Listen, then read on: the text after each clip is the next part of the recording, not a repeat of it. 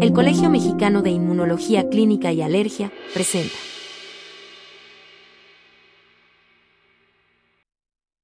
Bienvenidos a esta segunda parte de nuestra entrevista de y hablar sobre el tema de enfermedad respiratoria exacerbada por, por aspirina, así que continuaremos. Gracias por regresar y estar con nosotros. Eh, yo quisiera preguntarle ahora al, doctor Pavón, eh, que tiene mucha experiencia, eh, de hecho hizo su doctorado sobre este tema y ha contribuido al conocimiento de la enfermedad. ¿Cómo evolucionan estos pacientes? ¿Cuál es su éxito en la tasa de tratamiento de los pacientes? ¿Qué le aconseja al médico general? ¿Qué le aconseja al especialista para tratar a los pacientes con esta enfermedad? Adelante, doctor. Bueno, eh, muchas gracias, doctor. Eh, lo que principalmente se aconseja a los médicos generales es que identifiquen de primera instancia lo que pudiera ser el diagnóstico de un paciente con asma.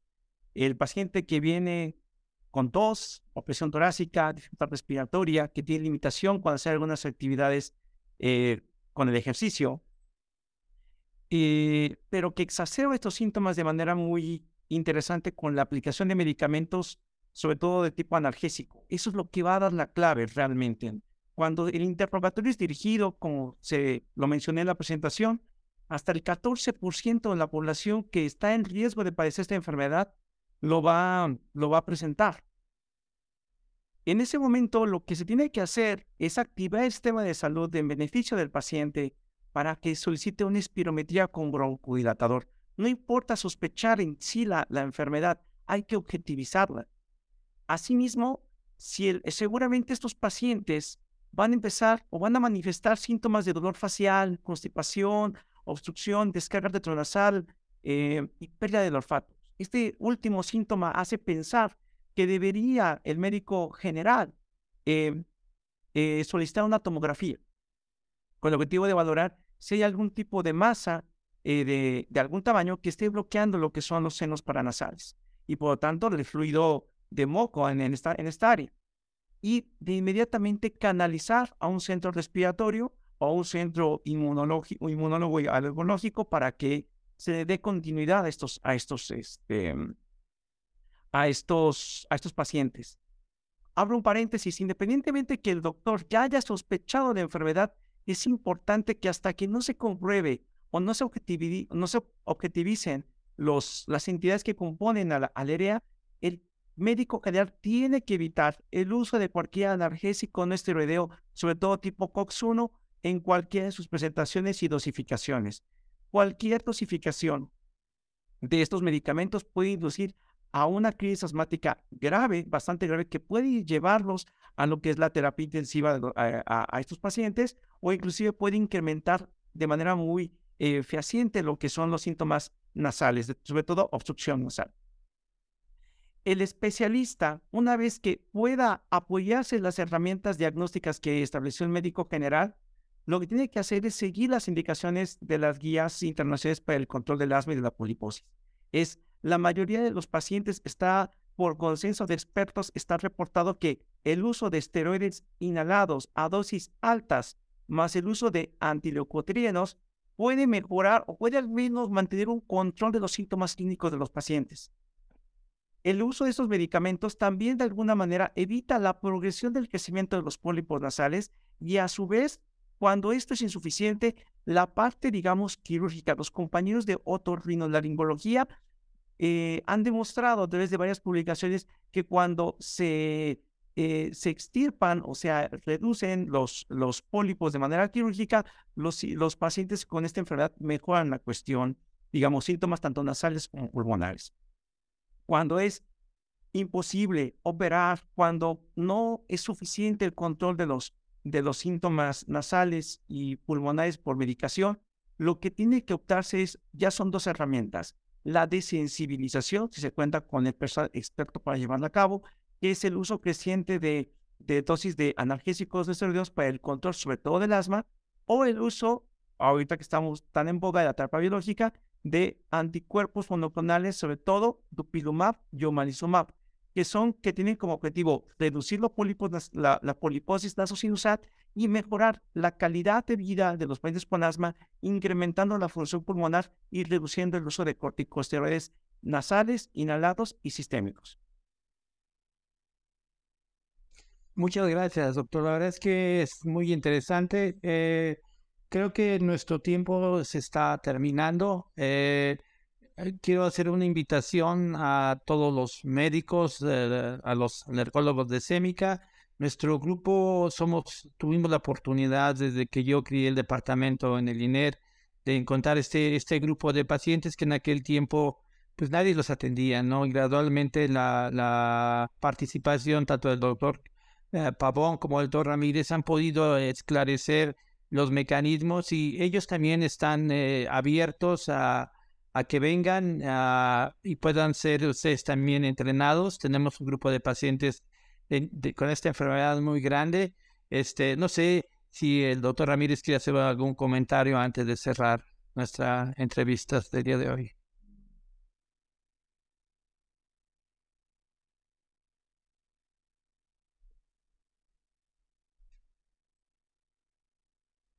Bien, ahí están. Bien.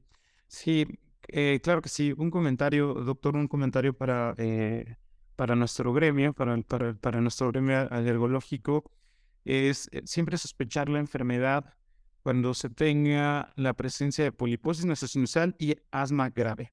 Eso es muy importante. La presencia de asma grave, que es un diagnóstico en retrospectiva, es aquel paciente que requiere alta medicación para controlar el asma. Como ya vimos, hay una alta coexistencia de alergia a aeroalergenos, entonces vamos a tener pruebas cutáneas positivas y vamos a tener una enfermedad con un perfil inflamatorio tipo 2, es decir, asma y síntomas de rinitis. Y entonces automáticamente creemos que la consecuencia de esta enfermedad pues es nuestra sensibilización aeroalérgica. Un comentario.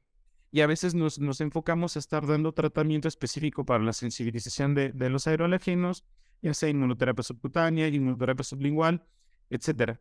Sin embargo, no logramos llevar al paciente al control y es porque a veces estamos considerando, no estamos considerando que existe o que está en un paciente coexistiendo la enfermedad LR, es decir, otra enfermedad con un perfil inflamatorio tipo 2 y que los aeroalergenos no son los responsables, sino simplemente su fenotipo de asma va a ser un fenotipo de asma más, más grave este, y esto va a ser ¿por qué? Por, por, la fisiopatología que ya se conoce del que el daño epitelial está provocando la activación de las células linfocitas tipo 2. Y me refiero a, pacientes con asma grave, siempre recordar que los pacientes con asma grave, nuestra serie de casos, nuestra serie de casos que, es, que, es, que rebasa los 300 pacientes, hemos podido comprobar que hasta el 70% de ellos requieren de esteroides inhalados a dosis altas para lograr el control, 70%. Y de estos un 30% tienen asma dependiente de corticoesteroides sistémicos. Con la era de los biológicos esto va a cambiar, muy probablemente, muy probablemente esto va a a ser distinto una vez que se tenga la disponibilidad del, del, tratamiento con anticuerpos monoclonales para más pacientes. Pero hasta antes de la era de los biológicos, el 70% de los pacientes requerían dosis altas de esteroide inhalado y de estos el 30% requerían un esteroide sistémico a dosis bajas, prednisona 7.5 miligramos o su equivalente para lograr el control.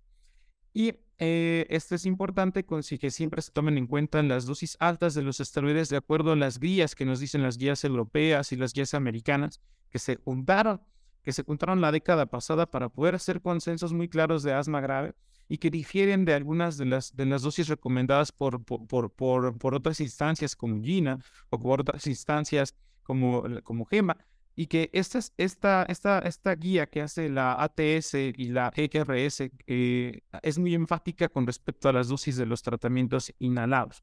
O sea, aquellos pacientes que, que, que, veamos que solamente logran control cuando están con mil microgramos de, de propionato de fluticasona al día, 200 microgramos de furato de fluticasona al día, 1600 microgramos de budesonide al día o 400 microgramos de betlumnetasona micronizada al día, o que además Además, además, el paciente tiene poliposis nasosinusal, aunque tenga unas pruebas cutáneas positivas, como si no tiene el antecedente de haber conseguido un antiinflamatorio no esteroideo, ese paciente se tiene que investigar que no tenga EREA. ¿Por qué? Porque está posiblemente estemos echándole la culpa todo a la alergia y no estamos sospechando en que el paciente probablemente tenga una enfermedad respiratoria exacerbada por AINE y como el paciente no ha tomado todavía algún antiinflamatorio, no lo sospechamos. Y entonces, como bien dice el doctor Pavón, no mantener al paciente sin antiinflamatorios no esteroideos hasta que se compruebe, porque tan solo se requiere una dosis muy pequeña para poder generar los síntomas. Tan solo con 60 miligramos de ácido acetil salicílico o más es suficiente para generar una crisis de asma en un paciente con ERE. O sea, hablamos de una... Sí, muy importante. Una simple dosis de aspirina o de, aspirina Protec o de, digamos que de ácido acetil salicílico a, dosis profilácticas para, para enfermedad coronaria puede ser suficiente para desencadenar una crisis de asma.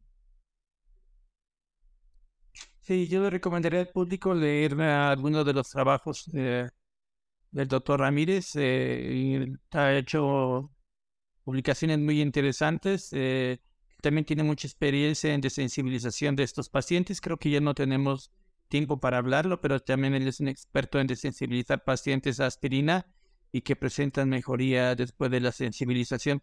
Eh, finalmente, doctor Pavón, un comentario final que usted quiera hacer al respecto.